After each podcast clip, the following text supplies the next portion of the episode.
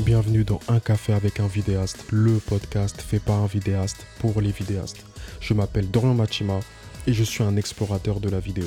Je suis là pour partir dans la jungle du monde de la vidéo et te ramener les meilleurs conseils business. Et comme c'est une aventure, tu pourras retrouver mes anecdotes les plus insolites. Le but, c'est que tu utilises directement ces outils pour pouvoir vivre de ton activité. Prends ta caméra et ton café et on se retrouve dans la jungle. Bienvenue dans un café avec un vidéaste. Et aujourd'hui, on va parler des plateformes de freelance. Avant toute chose, inscris-toi dans ma newsletter. Deuxième chose, si tu peux aller sur iTunes et me laisser une note, ce serait cool. Et aujourd'hui, c'est un sujet qui fâche. C'est un sujet qui fâche, qui revient souvent, que j'entends beaucoup de la, part des vidéastes. Et c'est les plateformes de freelance. C'est-à-dire les plateformes qui mettent en relation les freelances entreprises. Il y a Malte, il y a Fiverr, il y en a d'autres dont j'ai oublié le nom, mais il y en a plusieurs qui, euh, qui arrivent toutes avec un positionnement différent. Il y a des choses à comprendre par rapport à tout ça, et je trouve que c'est un sujet hyper intéressant. Pourquoi? Parce qu'il y a des questions qu'on se pose. Comment ramener un client dans son univers? Comment se démarquer face à la concurrence? Et toutes ces questions-là sont des questions de fond dont on va apporter un élément de réponse dans cet épisode. J'ai fait une petite enquête en fait pour faire cet épisode. J'ai regardé un peu autour de moi ce qui se disait sur ces plateformes-là. Et ce qui revient le plus souvent, c'est que sur ces plateformes, les gens sont peu chers. Sur ce type de plateforme, les tarifs sont tirés vers le bas et tout est peu cher, etc. Je te précise que je ne suis pas sponsorisé par une de ces plateformes. La deuxième chose que j'entends, c'est au niveau de l'offre et de la demande. Il y a peu d'entreprises et qu'il y a beaucoup de freelance. Une seule demande euh, qui est faite pour tel projet et que derrière cette demande, il y a 15 vidéastes qui courent après ça. C'est encore une fois ce qui revient. Et la troisième chose qui revient, que j'ai entendu, c'est cette passivité que ces plateformes nous poussent à ne pas agir. Ces plateformes nous poussent à créer un compte avec notre tête, notre photo, nos trucs, mais derrière, on n'agit pas on ne on fait rien et on dort un peu. On attend que les clients viennent, on attend que les clients nous contactent. Et du coup, si les clients ne nous contactent pas, bah il n'y a rien à faire. De toute façon, il n'y a pas de travail. Et ces trois choses-là sont intéressantes parce que moi, je trouve que ces, que ces choses-là ne sont pas juste euh, liées aux plateformes, mais ce, type de comportement, je le, vois, je le vois un peu partout chez les vidéastes, que l'on soit sur Malte ou sur LinkedIn ou dans la vraie vie. Je te prends l'exemple de Malte. Je reviendrai sur Fiverr plus tard, mais l'exemple de Malte. Malte n'a aucun intérêt. N'a aucun intérêt. Et la plupart des plateformes de freelance d'ailleurs n'ont pas cet intérêt-là. Mais Malte n'a aucun intérêt à ce que tu te factures pas cher. Pourquoi? Parce qu'ils touchent une commission. Donc leur intérêt, concrètement, c'est de faire en sorte que les tarifs se tirent vers le haut. Mais ils n'ont aucun intérêt à ce que les tarifs tirent vers le bas. Mais aucun. C'est le premier point que je voudrais te dire. Et d'ailleurs, dans leur positionnement, dans leur branding, dans la manière dont ils se vendent, on peut voir qu'ils ne veulent pas se vendre comme une plateforme low cost. Mais ils veulent se vendre comme une plateforme qui met des, des, euh, des freelances experts dans leur domaine, qui mettent des freelances euh, experts de leur domaine en avant. Mon but n'est pas de faire une pub de ces plateformes-là non plus. Mon, but n'est pas de leur faire une pub et de te dire que c'est trop bien, c'est génial, crée ton compte avec le lien d'où je me tire une commission. Ou... Non, non, non, euh, c'est absolument pas ça. Mais c'est plutôt, je trouve que en tant que vidéaste, quand on veut vraiment comprendre le business, on ne doit pas rester dans la pensée de tout le monde. On doit aller un peu plus loin. On doit toujours aller chercher un peu plus loin et se dire, ok, est-ce que concrètement il y a quelque chose à faire? Au niveau de l'argent, au niveau des tarifs peu chers, tu n'as pas un fusil sur la tempe tu n'as pas un fusil sur la tempe. Et Malte et les autres plateformes de, de, freelance ne sont que le reflet du marché déjà existant. J'en ai vu certains qui se facturent 150 euros la journée. premièrement, ce ne sont pas des, vidéastes. C'est-à-dire, ce ne sont pas des vidéastes professionnels. Donc, si tu m'écoutes actuellement et que tu factures et que tu, euh, que tu factures 150 euros la journée et que tu as un plein temps dans ce domaine-là, dans ce métier-là, bah t'es au bon endroit. t'es au bon endroit. Continue d'écouter. Et franchement, prends un stylo et note tout, tout ce qui va être dit. S'ils le font publiquement, c'est qu'en secret, ils facturent encore moins que ça. Donc, Donc déjà, faut pas jeter la pierre sur ces plateformes-là. C'est quelque chose qui était déjà là. Avant même que ça existe, euh, les personnes se facturaient peu cher. Moi, il y, a eu une époque où j'ai déjà fait des vidéos pour 75 euros la vidéo. Donc clairement, je peux t'assurer que à cette époque-là, je ne connaissais pas ce type de plateforme-là. D'ailleurs, je ne pense même pas que ça, que, existait. Bon, j'ai pas commencé il y a 10 ans, bien sûr, mais ce que je veux dire, c'est qu'il y a quand même quelques années en arrière, 3-4 ans en arrière, je facturais 75 euros, 100 euros, 150 euros, même pas la journée, les deux jours, les trois jours de, de, euh, de travail. Et je peux t'assurer que je n'avais pas besoin d'une plateforme pour me dire qu'il faut que je facture tel prix. Ces plateformes-là, la, seule différence, c'est que c'est visible. La seule différence, c'est que là, tu vas sur ces sites-là et tu vois ce type de personnes, tu vois que c'est visible, que c'est concret, que c'est réel, que c'est devant tes yeux, tu le vois.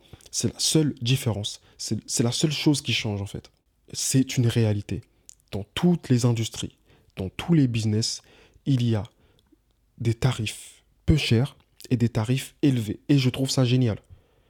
Je trouve ça génial. C'est comme, il y a des voitures d'occasion euh, que je vais acheter. Il y a des gens qui vont acheter des voitures, par exemple, à 600, 700 euros. Et d'autres qui vont acheter des voitures à 2000, 3000 euros. D'autres qui vont acheter des voitures à 10 000, 15 000 euros. Et d'autres qui vont acheter des voitures à 50 000, 100 000, 150 000 euros, voire beaucoup plus. On peut monter, il n'y a pas de limite. Est-ce que ça veut dire qu'il faut euh, cracher sur les gens qui achètent des voitures à 700, 800 euros non. Pourquoi? Parce que ces personnes qui achètent des voitures à 700, 800 euros, 1000 euros, ont des besoins spécifiques, ont un budget spécifique. Et c'est pareil pour les personnes qui vont acheter des voitures à 15 000 euros, ils ont des besoins spécifiques. On va passer au deuxième point qui dit que dans l'offre et la demande, finalement, il y a une grosse, offre, mais très peu de demande. Je suis d'accord. Je suis d'accord. Si tu te comme un vidéaste, point à la ligne, tu es vidéaste, et c'est tout, parce que des vidéastes, il y en a plein. Mais si tu te vends comme un, et là tu mets ton métier, mais tu changes un peu l'intitulé, et quand je dis que tu le changes, c'est pas juste changer ton intitulé et euh, pour faire beau, parce que ça, si tu es juste une coquille vide, les clients vont le voir. Quand je te dis changer ton intitulé, c'est aller au plus profondément de tes compétences, de tes capacités et des besoins de ton client et faire en sorte que le tout s'aligne. Faire aligner tes compétences faire aligner les besoins de tes clients. Et une fois que tout cela s'aligne, tu pourras trouver quel est ton métier. Et ton métier ne doit pas juste être freelance vidéaste. Si ton métier est juste freelance vidéaste, tu vas faire face à toute la concurrence autour de toi. Et je ne vais pas parler de spécialisation, de se spécialiser, de ceci, de cela. Ce sera clairement, c'est pour une formation. Je prépare ça pour une formation. Je prépare même pas ça pour le, pour le podcast. C'est un sujet tellement dense mais on y vient à peu près. Je pense vraiment qu'il faut que tu sois au-dessus de tout ça. C'est que sur Malte, dernièrement, j'ai eu un message de quelqu'un qui m'a contacté, un client. Et en fait, il m'a contacté parce qu'il avait un besoin précis et qu'il voulait un expert. Il m'a dit, je veux un expert. Et euh, en voyant ton profil, je sais que je m'adresse à un expert. Il a pu comprendre que j'avais une expertise avec des guillemets, bien sûr. Parce que expert, c'est un grand mot. On sait très bien que euh, dans le fond, on sait très bien qu'on n'est jamais expert d'un sujet, mais pourtant, c'est vrai qu'il y a une certaine expertise à avoir sur certains sujets. D'ailleurs, je n'ai pas eu le projet pour euh, diverses raisons, mais la concurrence change. Et des personnes comme moi qui vendent ce que je vends, il y en a moins. Et encore, je ne suis pas le plus spécialisé. Parce que j'ai un certain avis sur la spécialisation. Je ne suis pas non plus pour l'hyper pour spécialisation. Je ne sais pas si ça t'est déjà arrivé, moi ça m'est déjà arrivé de me faire identifier en dessous d'un post Facebook ou d'un post LinkedIn ou qu'on m'envoie une story sur Instagram pour me dire qu'un tel cherche un, cadreur ou ceci, cela, et que je me rende compte qu'il y a déjà 400 personnes qui ont postulé à, cette chose-là, 50 vidéastes qui commentent en disant je peux vous aider, non, je peux être disponible pour votre... Euh, lorsqu'on m'identifie, je n'envoie jamais, absolument jamais, de candidature. Franchement, si ça, arrive, c'est que vraiment ça m'a plu pour je ne sais quoi ou que peu importe, mais 99% du temps, je n'envoie jamais ma candidature derrière. Pourquoi? Parce que le simple fait de, commenter, je perds en valeur perçue. Le simple fait de commenter une publication où 400 personnes ont déjà commenté, je peux être disponible sans même savoir en profondeur quel est le besoin du client et, en fait, il a besoin de quoi? Je me rends juste compte qu'en fait, il a juste besoin d'un gars qui tient une caméra. Et donc, si tu es juste quelqu'un qui tient une caméra, tu vas faire face à une grosse offre, tu vas faire face à une grosse concurrence, que tu sois sur Malte, sur Fiverr ou dans ta ville, sur LinkedIn, sur Facebook, sur Instagram. Dans tous les cas. Dire que sur ces plateformes-là, c'est que sur ces plateformes-là que l'on trouve ça, c'est pas forcément vrai. Le troisième point, c'est sur la passivité. Sur le fait que ces plateformes-là nous poussent à devenir passifs.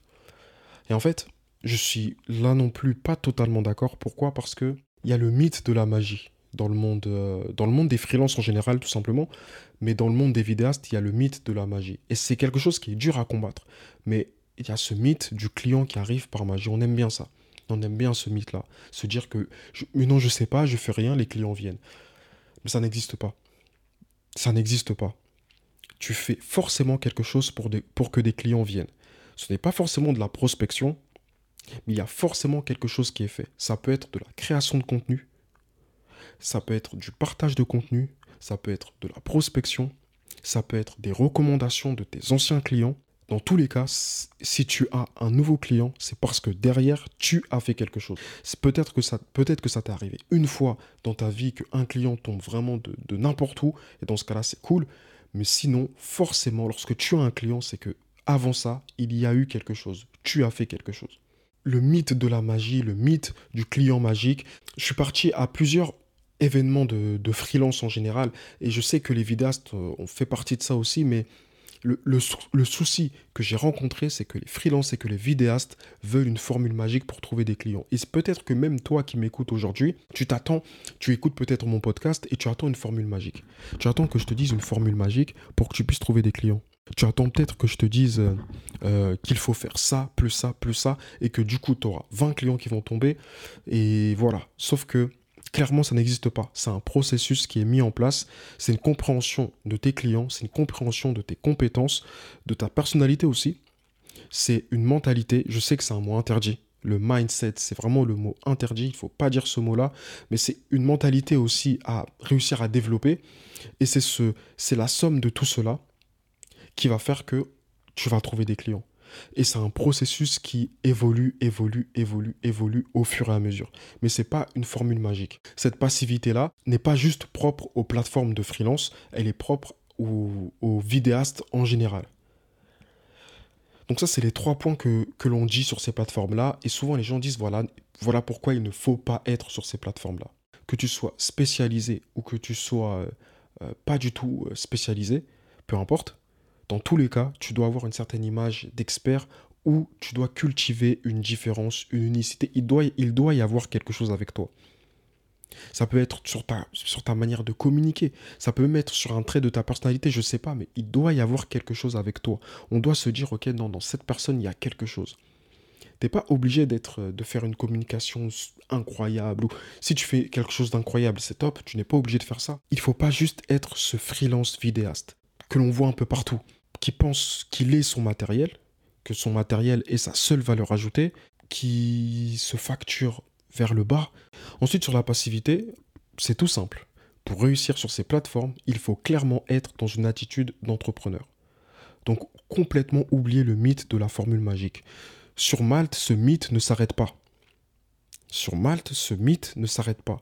Si un client te contacte, c'est parce que tu as ton profil, tu l'as optimisé et tu as du contenu qui est pro sur ton profil. Donc c'est tout simplement une autre plateforme comme LinkedIn ou comme euh, euh, Facebook. La seule différence, c'est que, et c'est c'est une réalité, la seule différence, c'est qu'il y a énormément de personnes, énormément de concurrence sur ce type de plateforme-là. Mais encore une fois, il faut une attitude, une attitude d'entrepreneur.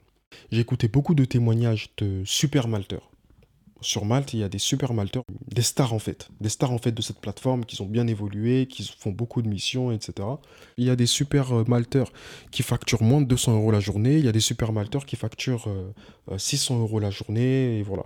Sachant qu'on ne parle pas de budget, on parle vraiment de tarifs, de de base, hein, de tarifs jour, juste toi, même sans ton matos, on parle vraiment de ça. Ces personnes-là ont utilisé Malte Open c'est-à-dire qu'ils ont des clients en dehors de cette plateforme-là et ils ramènent ces clients dans leur plateforme. Donc en fait, ils ont une attitude d'entrepreneur et ils ne dépendent pas de cette plateforme-là. Ils utilisent cette plateforme-là parce qu'ils savent, ils ont compris qu'il y a des clients d'une manière régulière qui consultent cette plateforme-là. Par exemple, j'ai regardé mes statistiques dernièrement, il y a 22 personnes à peu près qui ont consulté mon profil. C'est quoi la différence entre LinkedIn, par exemple, et Malte? C'est que sur Malte, ces 22 personnes-là, potentiellement, c'est 22, 22 prospects, 22 potentiels clients qui regardent mon profil. Alors que sur LinkedIn, sur 100 personnes qui vont regarder mon profil, il y a peut-être que 5 clients. Et sur Instagram, n'en parlons même pas. Sur, je sais pas, 400, 500 personnes qui vont regarder mon profil, il y a peut-être 0, voire 1 ou 2 seulement clients qui regardent. Vraiment, si tu crois que tu vas faire un profil sur une plateforme, peu importe la plateforme, que tu fais ton profil, que tu crées ton profil et que tu vas réussir dessus, c'est mort. Tu vas peut-être avoir une petite mission, deux petites missions, ça va s'arrêter là il faut que tu aies une attitude d'entrepreneur pour pouvoir avoir plus de missions. Il faut que tu sois beaucoup plus entreprenant que ça. C'est valable partout. Il n'y a pas de formule magique, ça n'existe pas. La formule magique, si quelqu'un te dit j'ai une formule magique et qui va faire en sorte que tu vas avoir des clients de manière régulière, constante, etc. Et c'est une formule magique qui ne nécessite pas de travail, qui ne nécessite pas un process, qui ne nécessite pas une compréhension de ta clientèle et de tes compétences. Cette personne te ment. Et en bonus, j'ai envie de te dire mon avis sur Fiverr. Quel est mon avis? Moi, À moi, quel est mon avis sur Fiverr? Fiverr, c'est une plateforme, si tu connais pas, c'est une, plateforme, c'est-à-dire Malte, c'est une plateforme de mise en relation, mais, mais c'est plutôt classe quand même. C'est plutôt classe. Le design, il est, il est classe, faut, faut l'avouer. Et il y a des freelances qui ont des tarifs tout à fait honnêtes. Il y a des freelances qui ont des tarifs qui se font payer 400 euros, 500 euros, 600 euros la journée voire plus, 700 euros, 800 euros, euh, vraiment, c'est, et, qui, ont des missions, il y en a. Des freelances qui ont des missions, il y en a. Mais Fiverr, Fiverr, c'est un peu... Euh, pour certains, c'est le diable. pour certains, c'est clairement le diable. Et là aussi, j'ai envie de te donner un avis un peu différent. On est dans du business. En fait, dès lors qu'on oublie que c'est un business, tout peut arriver. Mais quand tu comprends euh, le côté business de cette industrie, le côté business du monde de la vidéo, tu comprends tout. Je trouve ça génial. Personnellement, je trouve ça génial que des personnes qui n'aient pas le budget de se payer un vidéaste peuvent aller sur certains sites et trouver des personnes pas chères qui, et c'est vrai, ne vivent pas en France.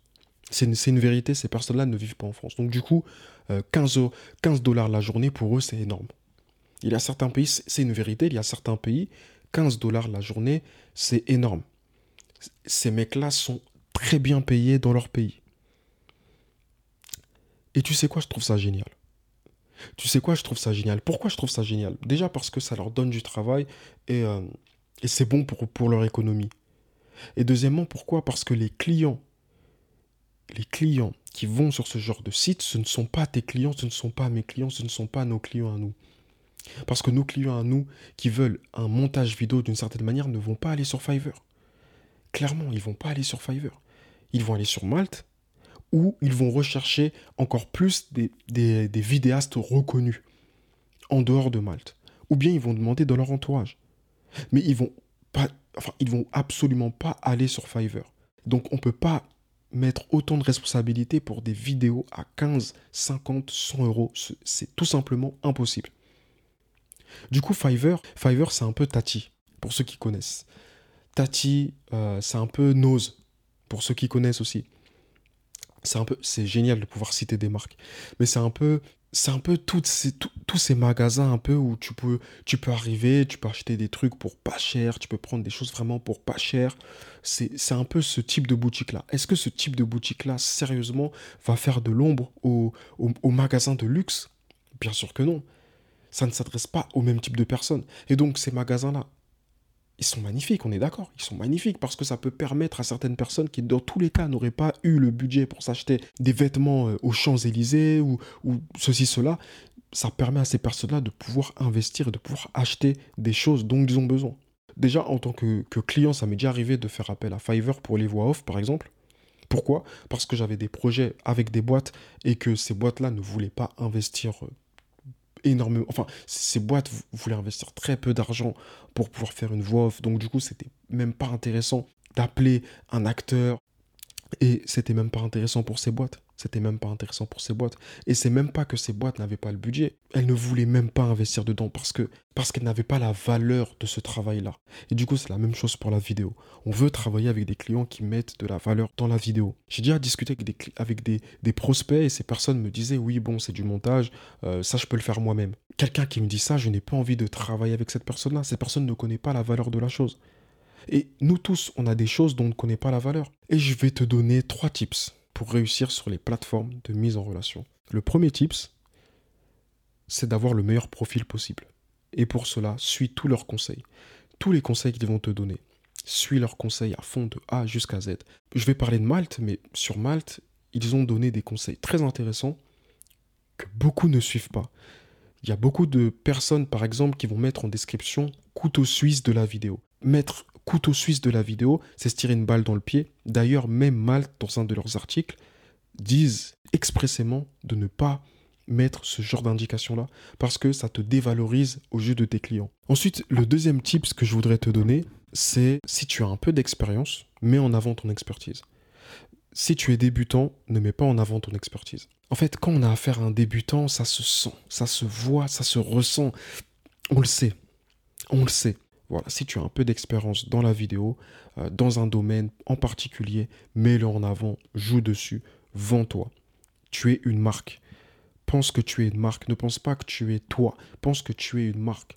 Donc, vends-toi comme une marque. Et le troisième tip que je voudrais te donner, c'est ramène le client dans ton univers. Et on y vient. Et c'est, et c'est un peu ma, ma conclusion à tout ça. Ma conclusion, c'est que dans tous les cas, ramène le client dans ton univers. Dans le tout premier épisode du podcast, j'avais parlé de ma, de ma théorie sur les kebabs et les vidéastes. Sur Paris, la majorité des kebabs se ressemblent tous. L'intérieur, la devanture, l'accueil, euh, c'est quasiment, ils sont quasiment tous pareils. Et du coup, ils ont tous le même prix. Ça ne me viendrait pas à l'idée de rentrer dans un kebab qui ressemble comme deux gouttes d'eau au kebab qui se trouve juste en face de, de celui-là. Ça ne me viendrait pas l'idée de rentrer dans ce kebab-là et de payer 10 euros le sandwich. S'il me dit que c'est 10 euros, je dirais non et je repartirai. Parce que c'est aussi une question de valeur. Quelle est la valeur que tu vas apporter? Quelle est la valeur que tu vas donner? Quelle est ta différence? Quelle est ta rareté? Et les vidéastes, on souffre de ça. Si ta seule valeur ajoutée, c'est d'être un vidéaste, c'est d'avoir une caméra et de te vendre que par rapport à ta caméra, tu seras toujours jugé par rapport à ton prix. Et tu seras toujours en, en concurrence avec les autres vidéastes. Et du coup, bah, il suffit que quelqu'un ait une caméra, une meilleure caméra que toi pour que, boum, sautes. Il y a des restaurants sur Paris qui en fait sont juste des kebabs qui ont été transformés. Ils ont changé le nom et du coup ils ont augmenté le prix parce que ils ramènent une autre valeur. Et en tant que vidéaste, c'est intéressant de se concentrer sur ça. C'est intéressant de se concentrer sur ça pour pouvoir ensuite augmenter sa valeur. Donc la conclusion, crée ton univers et ne dépend pas d'une plateforme en particulier. Merci à toi d'avoir écouté jusque-là. Encore une fois, je suis hyper content de faire cet épisode. Si tu es resté jusqu'à là, c'est que tu as aimé et je suis, c'est déjà super bien. Si tu, si tu m'entends là parler, si tu m'entends parler actuellement, c'est que tu es resté jusqu'au bout et c'est vraiment hyper cool. Je t'encourage encore une fois à t'inscrire à ma newsletter. N'hésite pas à me dire ce que tu penses de l'épisode. Dans tous les cas, c'est toujours un plaisir pour moi de faire cela. Et on se retrouve jeudi prochain pour un nouvel épisode de Un café avec un vidéaste.